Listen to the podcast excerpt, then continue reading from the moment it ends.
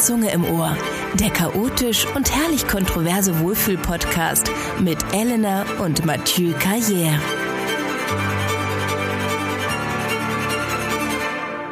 Wir sind back. Hallo. Guten Tag. Hallo Mathieu.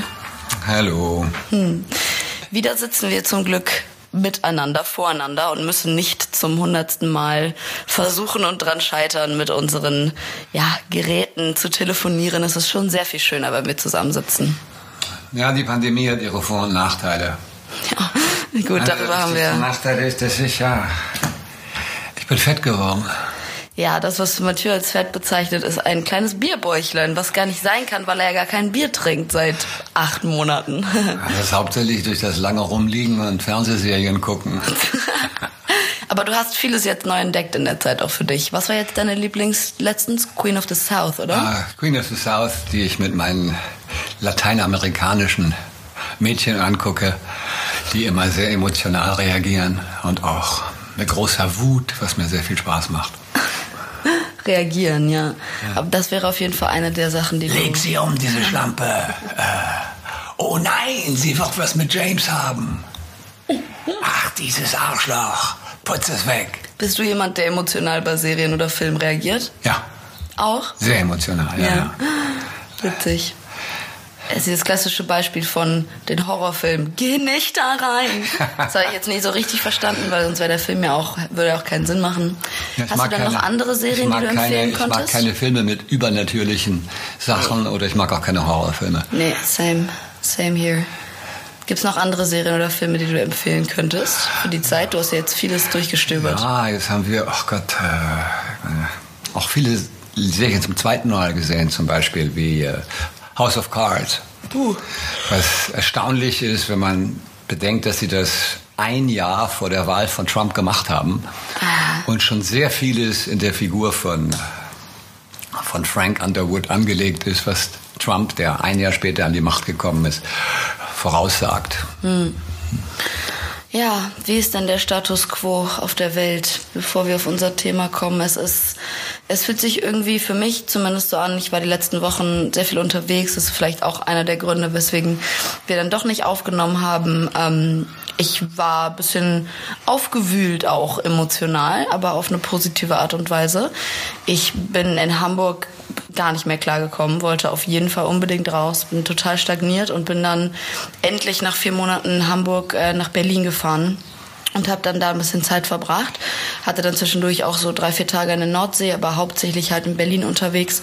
Und es ist schon crazy. Ich meine, die Leute, die ich da kenne, die Berliner sind, sagen, es ist noch kein Vergleich. Jetzt ist halt Corona-Zeit und sonst ist in Berlin viel mehr los im Sommer. Ähm, und ich bin halt so, okay, Leute, es ist jetzt schon krass viel los. Also irgendwie denken die Berliner, sie haben die Pandemie überwunden. Es gibt Corona in Berlin nicht. Da brauchst du es nicht im Späti tragen. Es ist halt nur so eine Anstandssache. Oder im Taxi fragt dich auch kein Mensch. Ähm, ich mache es dann noch so, damit ich das Gefühl habe, die Leute bleiben auch so ein bisschen auf Abstand. Aber ja, vom Ding her fühlt sich das jetzt, wenn ich so zurückblicke, äh, in den Mitte März oder zweite Mitte März, April, Mai, irgendwie an wie so ein ganz komischer. Tanz auf dem Vulkan? Film. Einfach ein Film. Einfach so ein, ein komischer Abschnitt in aller unser Leben, der so ein bisschen filmisch war. Obwohl wir natürlich wissen, dass es noch nicht vorbei ist, ne? Na, es ist vor allem so, so, so schwer zu integrieren, dass es in jedem Land unterschiedlich ist. Wir haben es ja jetzt bei den Reisen erlebt. Ja, wir sind gereist. Jedes Bundesland hat andere Ausreiseregeln und Einreiseregeln. Das finde ich schwierig. Zum Beispiel gestern sind Leute aus Frankreich hier angekommen. Äh, denen wird äh, vor dem Einstieg ins Flugzeug eine Pistole an den Kopf gesetzt, um ihre Temperatur zu messen. Ach, so eine Pistole, okay, ich dachte ja. schon. Ja, ja.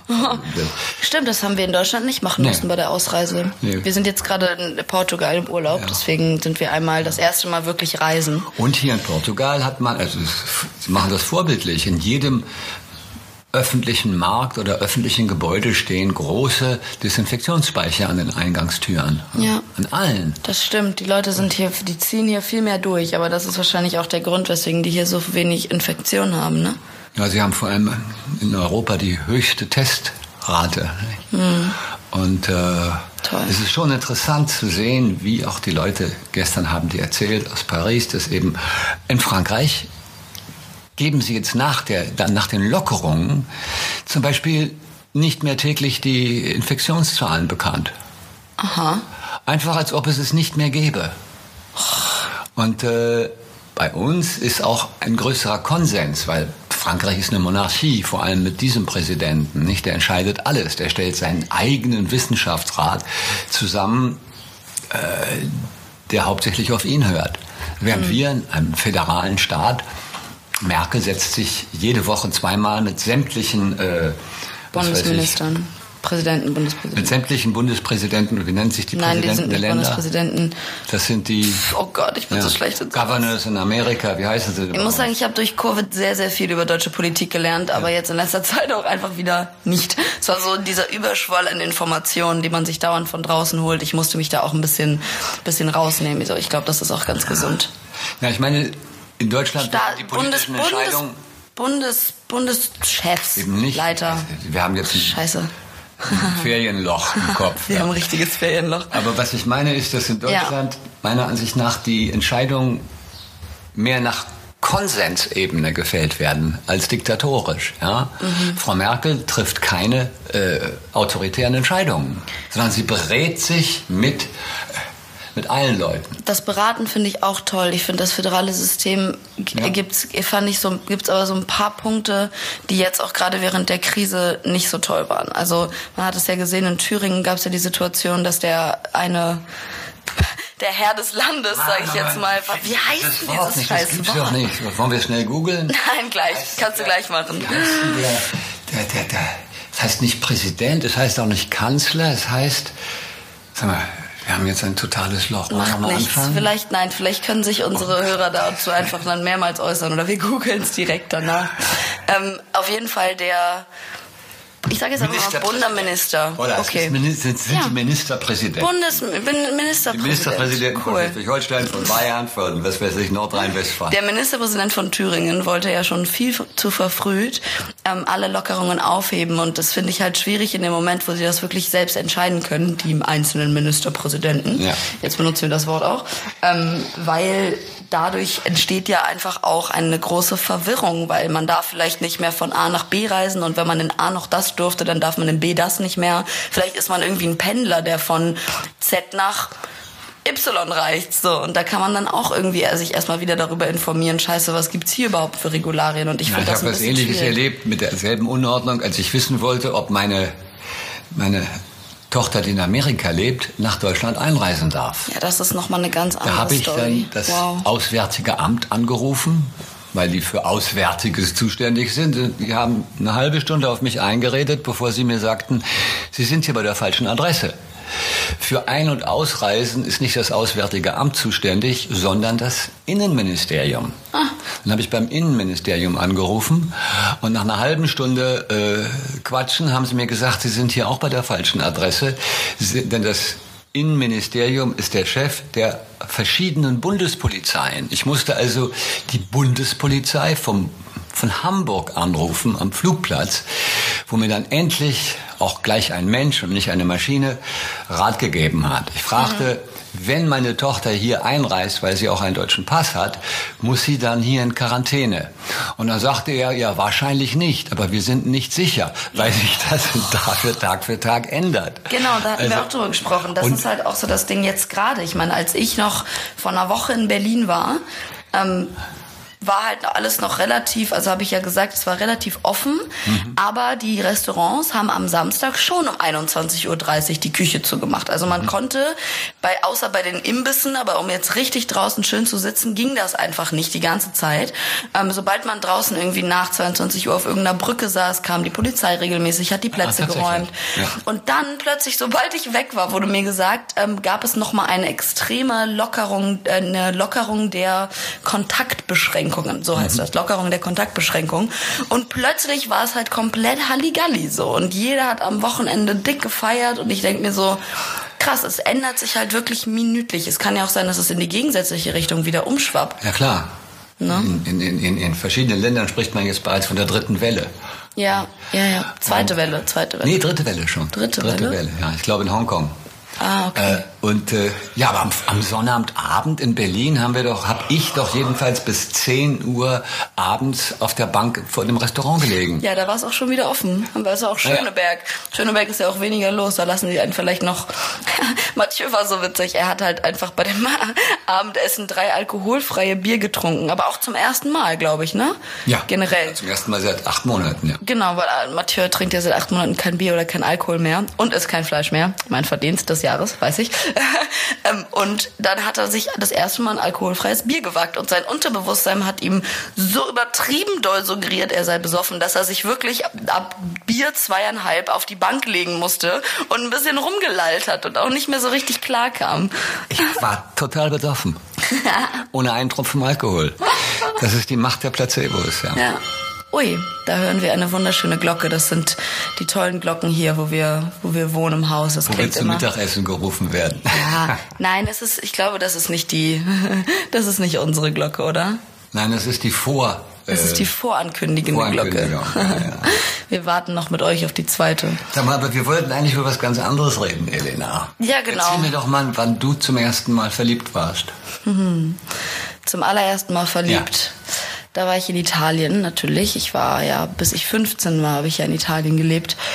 Und ähm, naja, ich habe, ich war, muss ich sagen, fast in jeden Jungen aus meiner Klasse und Parallelklasse verliebt. In alle? In alle. Irgendwie war ich ein bisschen in alle verliebt.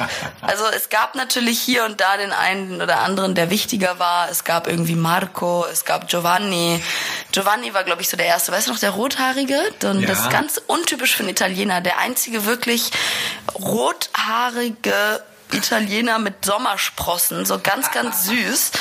Und mit Giovanni hatte ich dann auch meinen ersten Kuss mit zwölf. Giovanni? Ja. Mit zwölf? Ja. Wo? Wir wurden gezwungen, das war auf Klassenreise. Und dann habe ich allen meinen Freundinnen gesagt, dass ich ihn toll finde. Ich weiß gar nicht, ob er mich toll fand oder sich einfach da, oder einfach damit angeben wollte, dass er ein Mädchen geküsst hatte. Das war mir aber auch egal. Ja, und dann. Wieso wurdest du gezwungen? Naja, das waren dann so diese, kennst du das, wenn man traut sich selber nicht, irgendwie den Move zu machen, gerade nicht als zwölfjähriges Mädchen. Ähm, und dann wird man halt von der Gruppe so beide rausgedrängt. So, ja, ihr müsst ja da jetzt da auf die, raus, ihr müsst jetzt da auf die Bank euch setzen und wir bleiben alle drin und beobachten. Peer ja, Pressure? Peer Pressure. Und dann haben wir uns geküsst. Und dann war das aber auch das. So viel kommunikative Intellekt war da nicht. ja, aber was für Gefühle hattest du beim ersten Kurs? Ah, der erste Kuss war nicht so schön. Das ist wie beim ersten Sex, das ist nie so schön. Also es ist nicht so, man weiß einfach noch nicht, was man macht, wie auch. Ne? Mhm. Es gibt ja auch keine Pornos fürs Küssen. Nicht, dass ich Pornos für Sex, nicht, dass ich sie empfehlen würde, weil ich muss, ich, dazu möchte ich echt noch kurz ein Wort sagen. Sicher leer, Coach-Videos. Coaching-Videos, bestimmt, ja. Ähm, ich glaube, ich bin der Meinung, also ich weiß, Pornos haben wirklich das Bild von Sex in unserer Gesellschaft extrem kaputt gemacht. Es ist wirklich krass. Also die jungen, gerade jungen Männer, aber auch jungen Frauen, die, äh, oder jetzt älteren, aber die sich sehr, sehr viel in ihrer Jugend auch an Pornos angepasst haben, was ihr Sexualverhalten und ihr, ihre Gedanken zu Sex oder ihre Gefühle zu Sex oder ihre Korrelation zu gutem Sex ist, mhm. das ist ganz, ganz schwierig. Also ich, ich rede da mit vielen Menschen drüber und das ist, ähm, ganz schwierig, wie sich da auch dieses Verhältnis entwickelt hat, weil Pornosex ist kein echter Sex. So, aber wenn man das jahrelang irgendwie einfach so glaubt und das auch so verinnerlicht, ich finde generell schwierig, dass das überhaupt noch noch so ein Thema ist, dass das anscheinend noch so viele Leute ja, mediale, nutzen. Mediale Leitbilder sind meistens also äh, fatal, sei es mit dünnen Frauen oder sei es mit muskulösen Männern oder sei es mit äh, There's not blonden enough, Frauen, ja. schwarze Frauen. Es ist tatsächlich. There's not enough variety. Fürchterlich, wie was für eine Leitbildfunktion diese vorherrschenden äh, ja, Werbeinhalte und, und, und, und, und, und, und Medieninhalte haben und bekommen. Ja. Und weil man, weil es vor allem heute auch frei zugänglich ist für jeden. Ja, das ist halt auch und, so ein bisschen äh, mit das Gefährliche. Ja. Sorry, wir haben hier einen kleinen Hubschrauber. Aber erzähl mal, das war das. Okay, das war das, das war der erste Kuss. Hast. Aber ja. verliebt warst du diffus in viele gleichzeitig. Diffus in viele gleichzeitig. Was war mit also Dario? Warst du den auch verliebt? Nein, Dario war mein. Doch, stimmt. Doch, bestimmt auch. Also auch, ja. Denn dann haben wir uns irgendwann auch geküsst. Da war ich 13, aber dann, dann wollte ich das nicht mehr. Dann haben wir gemerkt, wir sind gut als beste Freunde. aber alle anderen, wow, ich fand so viele Typen toll. Und wenn ich jetzt darauf zurückgucke, denke ich mir so, die haben dich nicht mal mit dem Arsch angeguckt. So, was wolltest du von denen? Aber vielleicht war es ja genau das. Vielleicht war es ja genau das aber so, richtig du, doll du verliebt. dich eher zu, zu Jungs hingezogen, die dich nicht beachtet. Auf jeden Fall. Aha. Mich hat absolut keiner beachtet damals. Ich sah doch so anders aus. Zumindest habe ich es nicht wahrgenommen. Ne? Das ist ja auch immer so ein Ding. Vielleicht gab es ja ein paar schüchterne Jungs, die das nicht so gezeigt haben, aber auf die habe ich dann wiederum nicht geachtet. Ja. Ach, das ist das böse Spiel der Jugend. Das ist schon hart. Das ist wie eine Kette. Den, den du willst, der will dich nicht und der will eine andere, der will den nicht. Das wie ist Schnitzlers Reigen, ja. Hm. Aber richtig verliebt, also so nicht nur dieses so, oh, guck mal, er kommt, sondern halt auch wirklich, dass man morgens an die Person denkt und abends an die Person denkt. Ähm, ich glaube, da gibt es zwei, so an die ich mich sehr doll erinnere am Anfang. Und zwar einmal Mattia Wette, erinnerst du dich an den? Mhm. Das war, ähm, der war auch relativ schüchtern, aber da, da war irgendwie so länger einfach so ein Ding. Mit Pietro, so, das war so in derselben, in derselben Zeitsparte irgendwie. Ähm, mit denen waren wir dann auch immer unterwegs und dann hat man sich da wirklich über Monate und Jahre nicht die Liebe irgendwie gestanden. gestanden, sondern einfach nur so dieses Miteinanderspiel irgendwie ausgekostet. Sei es eine halbe Stunde am Tag irgendwie in einer Gruppe chillen und hat einfach wirklich nur so diese Gruppennähe genossen, ohne Abschied wirklich was zu machen. Klasse? Nee, nee, die waren sogar auf einer anderen Schule dann irgendwann. Aha. Aber Venedig, du weißt, Venedig ist ein kleiner ja, Furz. Ähm, ja, und dann aber gab es tatsächlich jemanden, da bin ich äh, mit 13 in die Oberstufe, nennt man das dann ja, gekommen. Mit, net, ja, mit 13 kam man in Italien in die Oberstufe. Und was, was dann da war, da waren halt ältere, warte Mathieu, Mathieu, such gerade ein Feuerzeug, es gab hier eins. Ähm, da gab es, da, da gab es halt 18-Jährige, die halt schon im letzten Jahr der Schule waren. Das heißt, die 13-Jährigen waren bis mit den 18-Jährigen vermischt. Und dann gab's halt da so einen Typen, der hatte irgendwie so ein, ich glaube, eine Wette am Laufen mit vielen seiner 18-jährigen Comrades. Klassenkameraden, dass er halt, und jetzt kommt der vulgäre Punkt, aber keine Angst, it didn't happen like that, weißt du aber auch, ähm, der gemeint hat, er würde die Freshlings, also die 13-Jährigen, die jetzt reinkamen, die Frischlinge, die Frischlinge-Girls, die Oberstufe, also entjungfern einfach, ne? Das wusste ich natürlich nicht bis viel später, ähm, denn wir haben irgendwie angebandelt. Wir hatten dann auch was, also wir haben uns irgendwie getroffen und haben uns geküsst und ein bisschen, bisschen diese diese kleinen Petting-Geschichten so als 13-Jährige. Und dann haben wir aber irgendwann uns auch echt angefreundet, so, weil wir uns auch echt cool fanden. Und dann wurde ich halt auch ein bisschen älter und ein bisschen reifer und er hat Musik gemacht, hat mir dann irgendwie hat mich mitgenommen zu so Konzerten und Partys von seinen Freunden. Dann wäre ja schon 18, 19 war. Er war 18, genau. Er war schon von der Schule weg und wir haben uns trotzdem noch getroffen und er hat dann auch nie so diesen einen Schritt gewagt. Und er hat mir dann halt sogar von dieser Wette erzählt, weil ich halt auch irgendwie meinte, ich, ich, ich werde das auf jeden Fall nicht mit dir machen. So dafür dafür liebe ich dich nicht genug. Und ich denke, das erste Mal müsste man mit jemandem haben, den man liebt. Das dachte ich damals. Hatte ich dann ja zum Glück auch. mit dir gemacht, dich entjungfert, als ob das nur von ihm abhängig ist. Nein, ich habe ihm das gesagt. So. Ich hätte es nicht mit dir gemacht. Ach, Entschuldigung. Ja. Und was ist mit dir? Und du kannst dich bestimmt ganz genau an deine erste Flamme erinnern. Ich erinnere mich sogar, glaube ich, auch dran. Ja, finde keinen Begriff dafür. Flamme, also die ersten Gefühle von Verliebtsein, die sowas mit einer unbestimmten neuen Form der Erregung oder der, der, der, der Beschäftigung mit dem anderen äh, auf eine fast äh, schon ja, ein bisschen übertriebene Weise. Das fing bei mir sehr früh an. Also mein erstes, wenn man so will, quasi erotisches Erlebnis hatte ich, glaube ich, mit vier oder fünf, als ich mich in eine meiner Patentantinnen, Patentanten, ja, äh, verliebt habe. Die das ist keine Blutsverwandtschaft, oder? Tante Rolis war kein Inzest, nein, okay. nein. Und da erinnere ich mich daran, dass ich also die mochte ich wahnsinnig gerne. Aber es ging noch etwas weiter, denn als ich einmal mit ihr im selben Bett geschlafen habe, ich meine, ich war vier, ja, sie war vielleicht, äh, was weiß ich, war vielleicht äh, 30 oder 40. Und ich erinnere mich, dass ich ja, äh, sexuell erregt war. Aber kannst du das auseinanderhalten? Das kann man als Kind eben noch nicht richtig verstehen. Ich weiß nur, dass ich sexuell erregt hatte, weil ich äh, sehr intensiv ins Bett gepinkelt habe. Mhm. Und dann mich äh, an meine Scham erinnerte, dass ich wegen meiner Erregung ins Bett gepinkelt habe und dass sie das bemerken würde.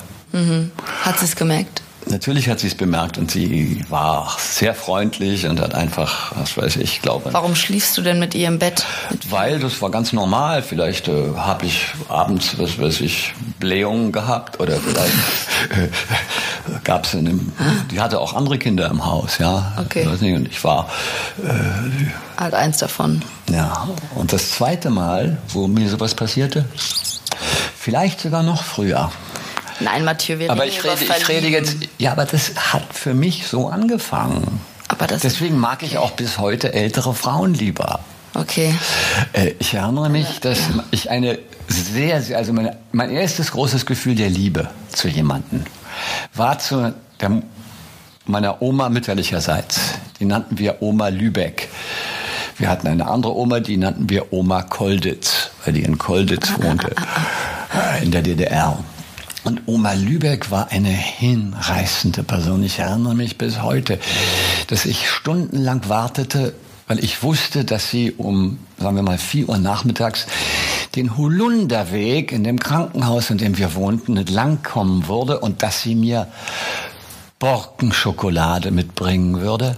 Aha. Und dass wir Domino spielen würden. Und diese Erwartung von... You were in love with the Shoki.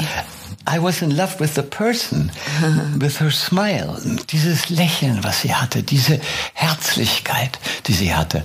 Das ist auch die erste Person, die ich bewusst verloren habe in meinem Leben. Denn als ich etwa, als ich etwa acht war, ist die schwere Raucherin, mussten sie ihr das Bein abnehmen. Und da habe ich sie noch im Krankenzimmer, was in dem Haus neben dem war, in dem wir wohnten. Mein mhm. Vater arbeitete damals in einem Krankenhaus und da wohnte man auch in einem Krankenhaus.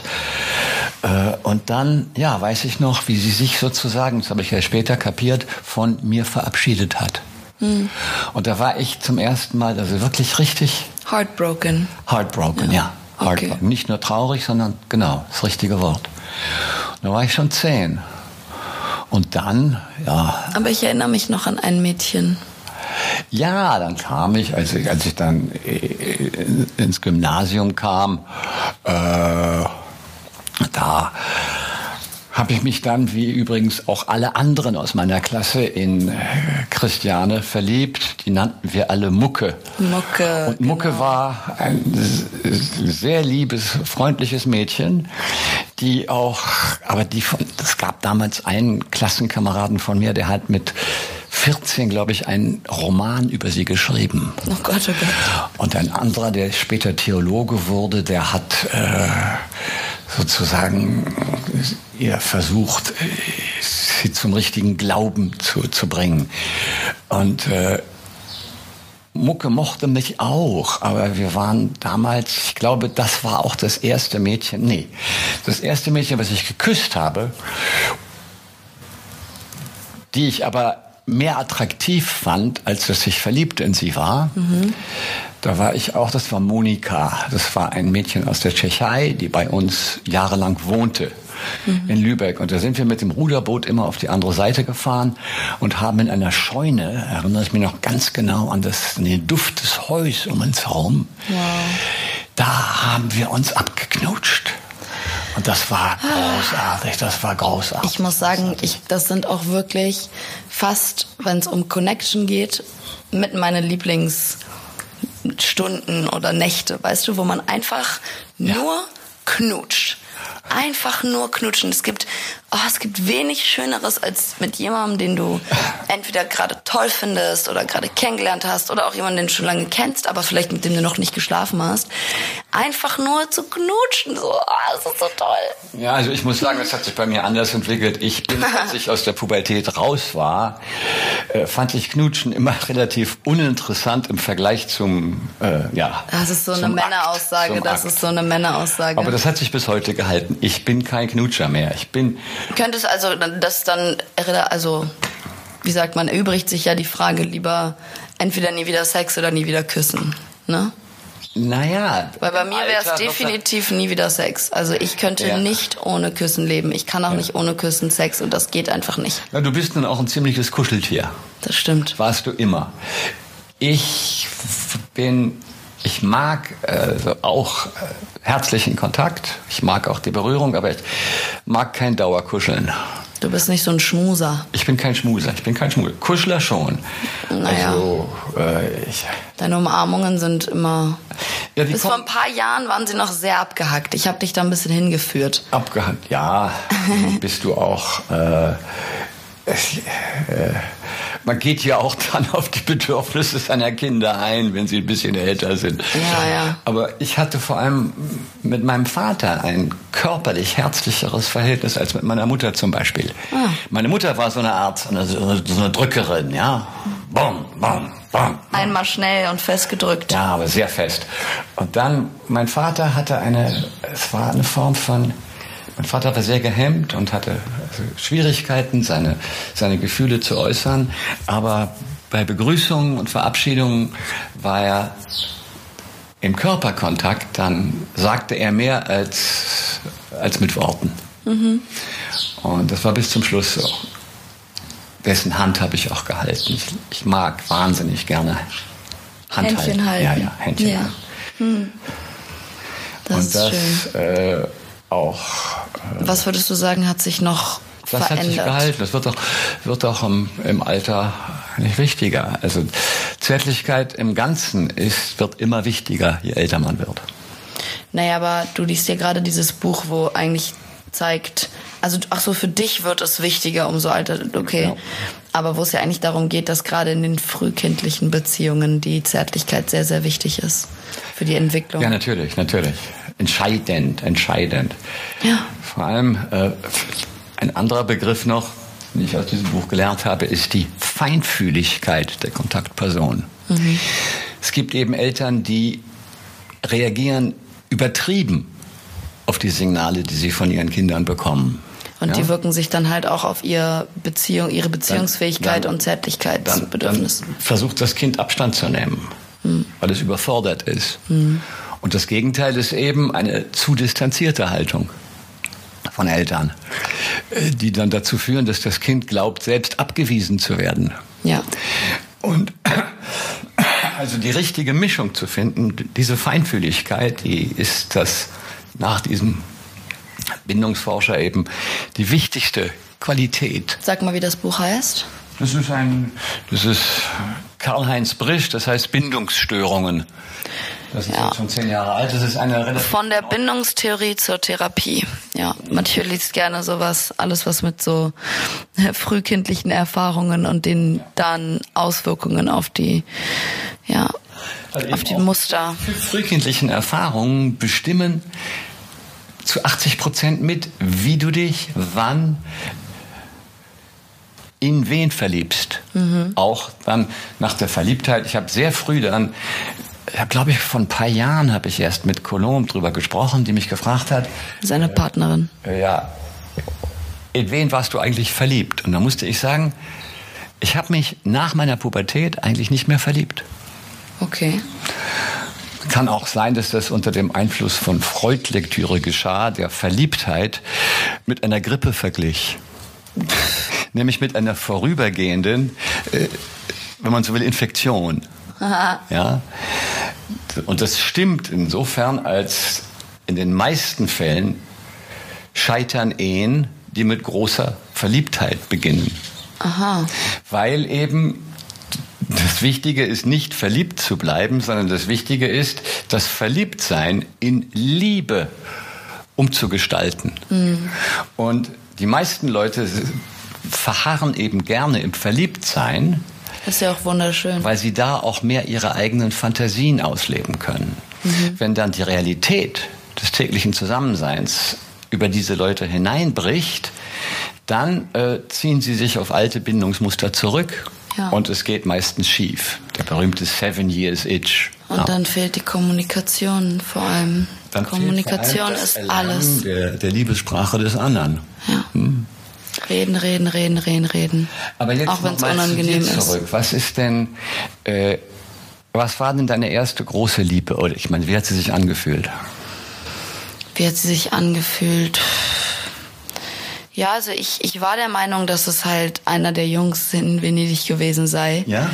Ähm, ja, weil ich irgendwie, das war so die eine Person, wo ich wirklich jeden Tag darüber nachgedacht habe. Aber es ist halt nie was draus geworden, weil ich A, viel zu wenig Mut hatte. Hätte ich mehr Mut gehabt, wäre es vielleicht zumindest eine Zeit lang was geworden. Und ich bin dann ja auch weggezogen aus, ähm, aus Italien. Mhm. Und es ist interessant, weil ich war ja schon 15, als ich weggezogen bin. Mhm. Und ähm, ich hatte ja weder Sex noch eine richtige Beziehung gehabt zu dem Zeitpunkt, was auch total okay ist. 15 ist noch sehr, sehr jung. Ähm, aber ich war irgendwie dann der Meinung, als ich weggezogen bin, ja, hm, scheiße, also wenn es hier mit denen, die ich seit Jahrzehnten kenne, nicht geklappt hat, dann klappt es ja bei mir nie. Dann wird es nie klappen. Okay. Dann wird es nie klappen. Ich hatte auf jeden Fall eine richtige Unsicherheits... Ähm, ja, Situation da, was, was Verliebtsein und Liebe angeht, weil ich halt, wie gesagt, ja auch so anders aussehe wie alle anderen, ne? Ich war ja sehr groß und androgyn, hatte keine weiblichen Rundungen, war blond und alle anderen Mädels da waren halt ein bisschen kleiner, hatten so mehr auf den Rippen, was die Männer toll fanden, waren dunkel, hatten Brüste und so. Das war halt, ich war halt anders. Ach, du hast dich als androgyn empfunden im Aussehen? Ja, ja, klar. Also als 14-jähriges Mädchen war ich ja noch androgyn. Nein. Ja, aber du warst. Äh, äh, Erbsennippel. Was? Gar nichts gab's da. Ja, aber das gab, gab dir trotzdem eine, eine, eine, Entschuldigung, bin natürlich Vater, aber ich, ich fand, du hattest immer eine, eine, eine, eine Anmut. Ja, das darfst du ja sagen, das ist sehr lieb. Also ich habe das damals halt nicht so wahrgenommen, ne? Ich kann das mit 14 ja. nicht beurteilen. Und dann bin ich nach Deutschland gekommen und dann habe ich ja ziemlich, ziemlich schnell meinen ersten Freund kennengelernt, ähm, der sich dann ja auch als meine erste große Liebe entpuppte. Ich hatte da wirklich sehr, sehr Glück. Also ich kann nicht mal so richtig sagen, wie sich das angefühlt hat, ist für mich ist es immer so, ich kann nie beschreiben, warum ich jemanden toll finde. Ich habe keine Ahnung, ich kann nach einer Weile, wenn ich mit der Person Zeit verbringe, auf jeden Fall die Qualitäten, die ich an der Person schätze, sehr gut beschreiben und sehr feinfühlig auch analysiert in mir, was zieht mich an der Person an, aber also, im ersten Moment beschreiben, aber du bist dir sicher. Genau, ich bin mir immer sicher ja. und ich irre mich da auch selten. Also es gab super, super selten Fälle, wo ich, es gab eigentlich noch nie einen Fall, wo ich dachte, jemanden so toll zu finden und dann was mit dem angefangen habe auf längere Zeit und dann einfach gemerkt habe, boah, das, das, wir passen ja 0,0. Ich finde gar nichts an dem toll. Also das, ne, ich weiß, ich kann aber wie gesagt immer nicht in dem Moment, wo ich die Person toll oder interessant oder attraktiv finde, kann ich nicht beschreiben, wieso. Ich habe ja auch keinen optischen Typ Aber Mann. du traust deinem eigenen Instinkt. Immer. Immer. Ja, das ist ja toll. Das ist ja sehr gut. Natürlich habe ich, als du das eben beschriebst, mir auch gedacht, vielleicht ist diese, äh, äh, diese äh, Unsicherheit im ersten Teil und zweitens dann diese relative Unfähigkeit, es verbal auszudrücken, hat das damit zu tun, dass du dich vor Enttäuschung schützen willst. Ja. Ich weiß nicht, das tun wir sicher alle. Ja, das tun wir irgendwo ein bisschen alle, aber das habe ich früher auf jeden Fall mehr gemacht. Ich habe mich nicht geöffnet, auch, auch verbal ja. tatsächlich. Ich mhm. habe bis vor ganz kurzer Zeit noch gar nicht so richtig äh, über Gefühle schon, aber auch nicht, nicht, wenn ich es zuerst machen musste und auch erst, wenn ich dahin so ein bisschen gelenkt wurde in die Richtung. Also jetzt, gerade würde ich sagen, verändert sich das sehr, sehr doll. Und ich finde einfach auch Sprache als Kommunikation, also ne, als Kommunikation der Liebe. Es gibt ja viele Arten und Weisen, wie man Liebe ausdrücken kann. Das haben wir auch in dem wundervollen Buch gelernt. Ähm, das Buch heißt Fünf Sprachen der Liebe von Gary Chapman. Würde ich jeder Person empfehlen, die schon in meiner Beziehung war, noch in einer sein will oder in einer ist. Also jedem. jedem, absolut jedem. Das hilft so, so, so, so sehr dabei zu verstehen, ja, einfach zu verstehen, so die andere Person und sich selbst in der Beziehung besser zu verstehen. Naja, und es gibt so viele Sprachen der Liebe, also fünf hauptsächlich. Und ich dachte immer, dass Sprache nicht unbedingt meine sei, aber das stimmt gar nicht. Wenn ich mich darauf einlasse, dann kann ich Dinge so schön, da habe ich mich selbst fast geschockt irgendwie letztens. Ich kann Dinge anscheinend schon echt sehr, sehr gut formulieren. Auch was Gefühle angeht, das hätte ich halt nicht gedacht. Ja, und dann man lernt halt auch immer Neues über sich, je nach Person, mit der man kommuniziert. Und ähm, was würdest du sagen, ist deine Sprache der Liebe? Meine Sprache der Liebe ist. Ich zähle sie dann nochmal auf, auch für, für Ja, die ja, Hörer, damit sie einen Überblick haben. Also es gibt the spoken word, es gibt die Sprache, ne? einfach sich gegenseitig sagen, wie, wie man sich, wie, Loben. nein, man- nein, Mathieu, Okay, okay. Mann, jetzt lass mich das doch sagen. Ich muss das doch gut erklären hier, damit die Leute das auch verstehen. Ja. Es gibt die Sprache der Liebe eins, und zwar sprechen. Dem anderen verbal kommunizieren, dass man ihn liebt. Geschenke machen, das heißt ohne Worte, einfach nur über materielles Gut. Kann natürlich auch ein Urlaub sein oder was auch immer, aber Nein, das. Nein. Mathieu! Okay. Mano, ich fühle mich wie so ein achtjähriges Kind, was du nicht aussprechen lässt in der Schule. ähm, Zeit ist nochmal ein drittes. Das ist eine komplett neue Sprache der Liebe, dass du Zeit für jemandem und mit jemand- jemandem dir nimmst, was nichts mit Sprache oder mit Geschenken zu tun haben muss. Dann gibt es als viertes kleine Aufmerksamkeiten machen im Alltag. Das heißt zum Beispiel, sagen wir mal, man wohnt gemeinsam und die eine Person bringt der anderen Person jeden Tag den Müll runter oder macht jeden Tag die Wäsche, ohne dass die andere Person darum bittet. Also einfach so helfen und kleine Sachen im Alltag tun. Und dann gibt es natürlich the most obvious physical touch.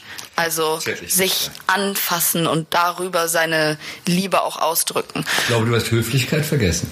Höflichkeit ist keine Sprache der Liebe. Ja, klar. Nein, das ist keine Sprache der Also es ist in deiner Fantasie vielleicht, Nein, aber ja, gut, ich, ich, aber ich, ich, ich habe es verwechselt, denn ich ging immer von der, der Basistheorie aus, die er hat, dass man, um überhaupt äh, eine Liebe äh, zu gestalten oder wiederzubeleben, muss man die Liebessprache des anderen kennen.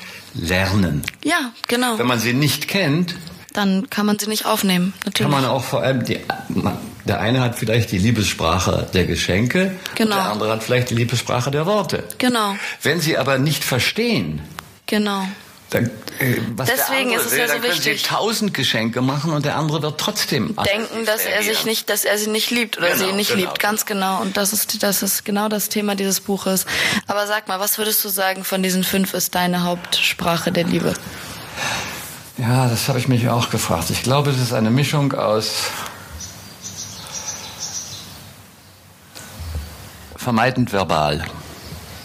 Also auf der einen Seite glaube ich sehr an, an, an, an, an die, die, die Kommunikation, die verbale Kommunikation von mir aus, nicht unbedingt beim anderen. Nee, nur von dir aus. Und jetzt. auf die, äh, ja, aber auch gleichzeitig eine gewisse Angst davor, äh, äh, äh, die Bedürfnisse des anderen zu verletzen und dadurch manchmal distanziert zu wirken. Ja, Aber äh, ich bin auch gerade dabei, das neu zu lernen. Also Das war für mich auch, hat eine Tür geöffnet, dieses Buch. ja, für mich auch. Und ich habe mir, ich wollte dich noch eine, dir noch eine Frage stellen zum Verlieben. Ich meine, du hast nach meinem Gefühl und Erleben weniger Trennungsängste als ich. Ich habe massive Trennungsängste gehabt. Ein, ein, eigentlich 60 Jahre meines Lebens. Interessant. Und du, deine Eltern waren nicht getrennt und meine schon. Mhm. Ja, das hat natürlich was mit meinen frühkindlichen Bindungsmustern zu tun, ja. Ja. Ich bin wahrscheinlich von meiner Mutter eben nicht äh, feinfühlig genug erzogen worden oder auch verlassen worden. Äh, dieses Gefühl, es braucht nicht konkretes Verlassen zu sein, ja. Ja, Und verlassen werden kann man ja auch emotional. Allem. definitiv. Und da, sie war auf jeden Fall emotional verlassend. Sie war auch sehr emotional klammernd auf der anderen Seite. Aber diese, Aber so ungesund. diese Ambivalenz, ich würde sagen, ich habe ein ambivalent unsicheres Bindungsschema. Mhm. Während bei dir, ich glaube, dass du sicher gebunden bist Das sind die Worte auch von dem Buch Bindungsstörung, ne? Vor ja. der, also trotz der Trennung deiner Eltern hast du zu beiden in den ersten drei Jahren eine sichere Beziehung aufbauen können. Ja. Und das hält ein Leben lang. Deswegen bewundere ich dich auch so sehr dafür, dass du eben über Nee, Trennungsängste habe ich tatsächlich nicht. Ich bin. Jedenfalls weniger. Ich weiß nicht, woher das kommt, aber vielleicht auch ein bisschen davon, dass ich. Ich habe ja eure Trennung sehr früh mitbekommen, mhm. ähm, habe aber zumindest in meiner Erinnerung mich relativ schnell damit abgefunden und sogar darüber gefreut, dass ich halt einfach der Meinung war, ihr tut euch nicht gut oder ihr seid einfach zu unterschiedlich. Keine Ahnung, ob ich das mit vier oder fünf schon beurteilen konnte, aber das habe ich zumindest im Nachhinein. Das ist so die Erinnerung daran. Und ich war ja auch schon sehr schnell sehr happy irgendwie auch mit euren Partnern, weißt du? Es gibt ja dann andere ja. Kinder, die dann ja sich aus Prinzip extrem gegen den Partner der Eltern, den, die neuen Partner der Eltern stellen, weil sie halt noch in diesem bockigen Zustand des meine Eltern sollen zusammenbleiben sein. Aber ich fand sowohl Enrico als auch Colombe mega toll. So, ich habe die geliebt, auch für euch. Ähm, und deswegen, ja, ich, nö, ich habe keine Trennungsangst. Aber es hat ja auch weniger was mit Verlieben zu tun. Also Verlieben ja, ist für mich, ja. ich habe das eigentlich immer, wenn es da war, sehr genossen, aber erst seitdem ich mich auch so viel mit mir selbst und auch meinem, sag ich jetzt mal, meinem Denkapparat, meinem Gehirn beschäftige. Der Emotionsapparat. Nee, nicht der Emotionsapparat, der, der Denkapparat. Mein Denkapparat, der, der, der, der wird gerade von mir ein bisschen durchleuchtet, damit ich ihn besser verstehe und auch das Unterbewusstsein, aber das ist nochmal ein anderes Thema. Ähm, seitdem ich mich damit mehr beschäftige, beobachte ich mich selbst dabei in Momenten, wo, sagen wir mal, das Gefühl von Verliebtheit kommt oder kommen sollte. Und es ist ganz interessant, wie ich mich selber dabei auch ein bisschen belächeln kann, dass die Serotonine und der Ausstoß gerade so einen Effekt auf meinen Körper haben. Weil es ist ja wirklich scheißegal, was du machst dann, wo du bist, mit wem du bist, wozu du gezwungen bist zu tun, etwas zu tun Du bist einfach nur fucking happy die ganze Zeit, wie als hättest du, I don't know, MDMA einfach übertrieben, übertrieben. Und das ist, äh, das ist schon sehr interessant, das zu beobachten, finde ich. Kann, ist auch beobachtbar, denn du hast dich also wirklich wie durch das Anschalten oder Abschalten eines, eines Schalters, also seit, naja, seit, einiger Zeit. Nee, ich siehst, du also sehr viel, siehst du sehr viel glücklicher aus. Nein, ich glaube, wenn ich, ich kann mich einfach nur, wenn es passiert, gut reinfallen lassen und das konnte ich auch immer schon. Es ist ja dann relativ, ich denke mir dann im Moment immer so, ja, es ist ja, manche Leute sind da sehr vorsichtig und zurückhaltend und sagen so, nee, und was, wenn das dann nicht funktioniert und dies und das. Ja, aber wenn es nicht funktioniert, dann hast du es wenigstens genossen und dann war es währenddessen geil. Wenn du es nicht genießt und es dann nicht funktioniert, das ist doch beides Minus. Man nennt das in, den, in der Bindungstheorie eine sicheres, strich autonomes Bindungsmuster. Ja, das macht Sinn, weil ich wahrscheinlich dann mit der Idee klarkomme, dann auch alleine zu sein wieder. Richtig, richtig. Ja. Und das, das, das, man sagen, das einzige, wo man sagen, schwierige an der Sache ist, dass du sehr früh in Symbiose verfällst. Nee, das Gegenteil. Parentifiziert wurdest. Ach so, ja. Du warst sehr früh in einer Position, wo du dir um beide Eltern Sorgen machtest. Haben wir darüber im letzten Podcast schon gesprochen? Ich glaube nicht. Oder?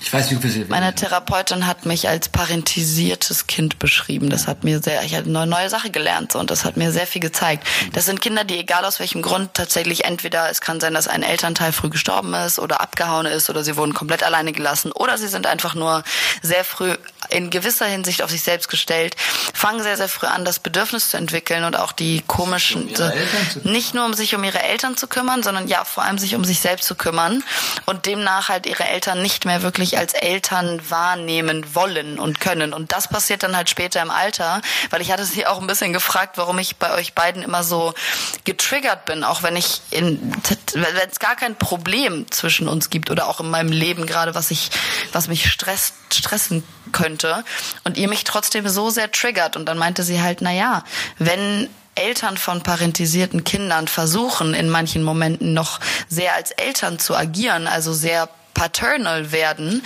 dann reagieren diese Kinder da halt mit so einer Anti-Haltung drauf, weil sie es nicht verstehen, weil sie es gar nicht annehmen können.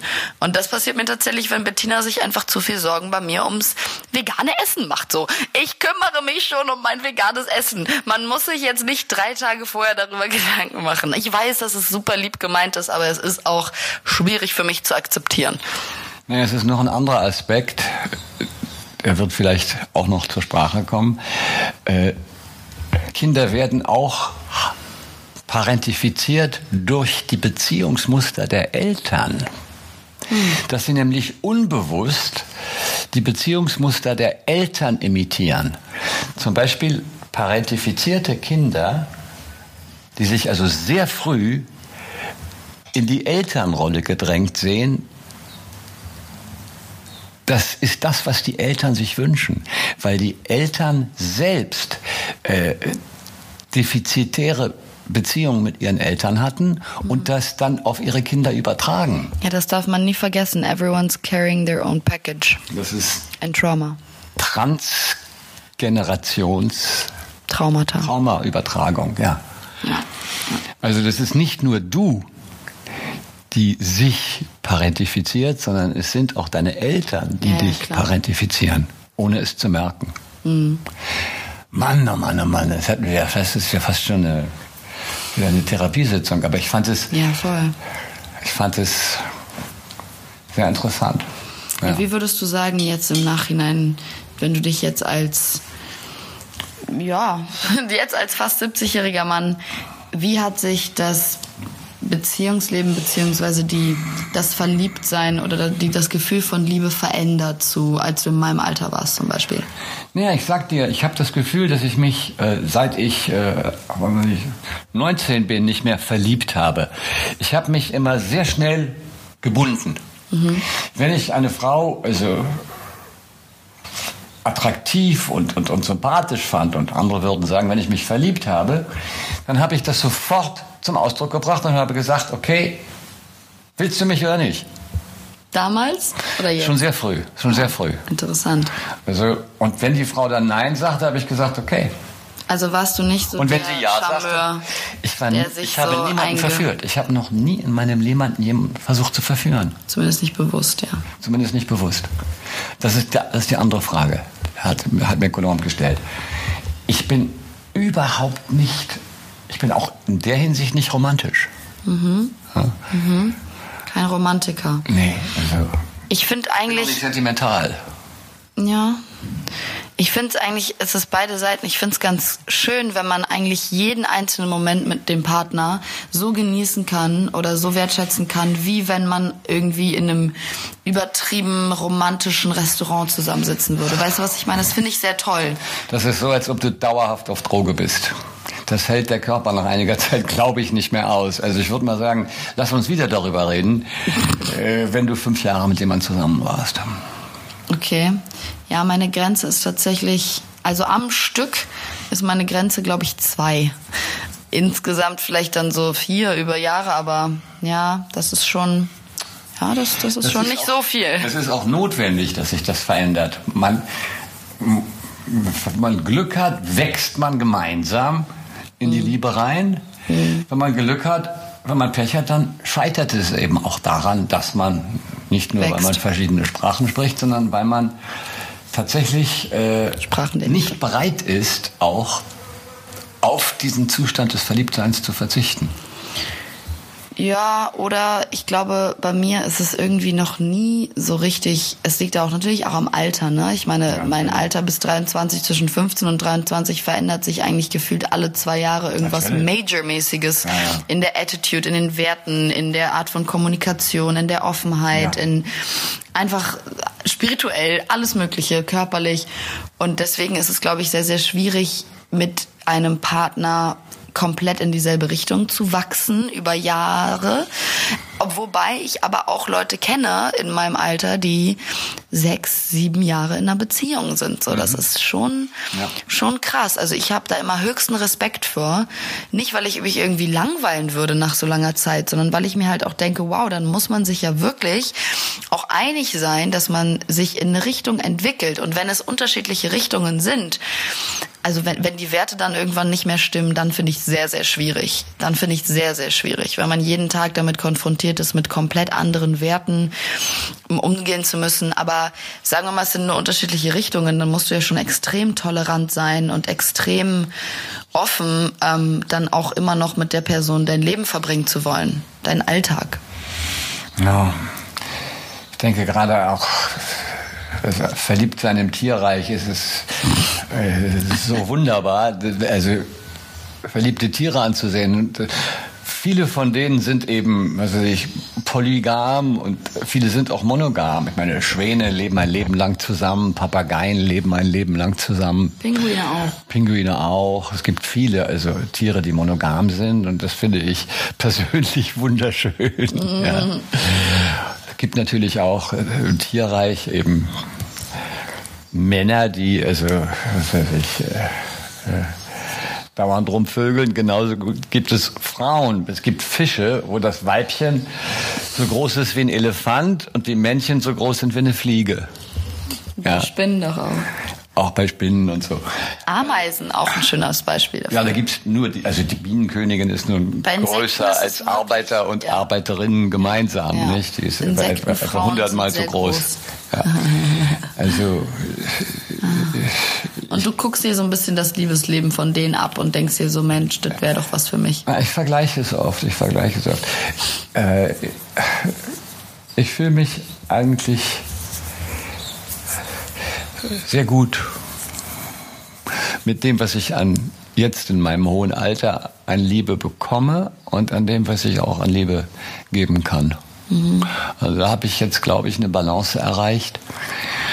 Hast du das Gefühl, es hat sich auch immer irgendwie über dein Leben ausbalanciert? Ja, das hat lange gedauert. Das hat viele Schmerzen äh, bereitet und auch, auch viel Freude. Jetzt ist es mehr Freude. Hm. Haben sich die Schmerzen gelohnt für die Zeit, die man hatte? Habe auch viel Glück gehabt. Hm. Hauptsächlich mit dir. Mit wem? Mit dir und Ach, auch, natürlich, auch natürlich mit Alice. Ich habe verstanden mit ihr. Ja, ja. Ich so, wer ist sie, diese eine mysteriöse Frau?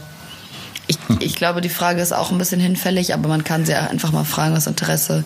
Es gibt nicht die eine große Liebe des Lebens, nicht wahr? Für manche Leute sicher. Für manche, Für manche Leute, Leute sicher, aber es ist von unserer, ja, es kommt eben darauf an, wie dein, was, was, was für ein Bindungs, Verhalten du in deinen ersten zwei Lebensjahren erlebt ja, Mathieu, reduziere jetzt nicht alles Romantische auf dieses eine Buch. Also ich glaube, es gibt Nein, Menschen, es gibt die einfach die suchen Bücher auch. Ja, toll. nicht nur mehrere Bücher, sondern auch mehrere Erfahrungen. Ja, ich, also, ich glaube halt auch, Liebe ist ja sowieso eine Sache. Ich finde das zwar natürlich interessant, das auch so ein bisschen zu pathologisieren durch die Neuronen und sowas alles, Bindungsstörungen hier und da und aber Liebe ist im Endeffekt immer noch eine Sache, die man nicht in der Hinsicht erklären kann. Und wie in dem wunderschönen Film La Grande Bellezza gesagt wird, die einzige Sache, die außerhalb des Kinos, also in der echten Welt, noch schöner ist als, in, als im Kino und das als großer Regisseur, ist die Liebe. Denn es gibt nichts, nichts, nichts, was du bildlich und musikalisch und verbal zeigen kannst, was auch nur annähernd an dieses Gefühl rankommt von Zeitlosigkeit. Ja. Das äh, könnte man doch als schönes Schlusswort benutzen, oder? Vielen Dank, meine Liebe. Ja, vielen Dank für die Therapiesession. Wir sehen uns dann nächsten Mittwoch um 12 Uhr, oder? Okay. Tschüss, ihr Lieben. Nochmal vielen Dank ähm, fürs Zuhören und sorry nochmal, dass wir die letzten Wochen ein bisschen off waren. Ähm, genau, wir gucken, wie wir uns zusammen trudeln und wenn ihr noch Themenwünsche habt, dann immer gerne her damit. Und genau, ich wünsche euch einen wundervollen Hochsommer. Mua.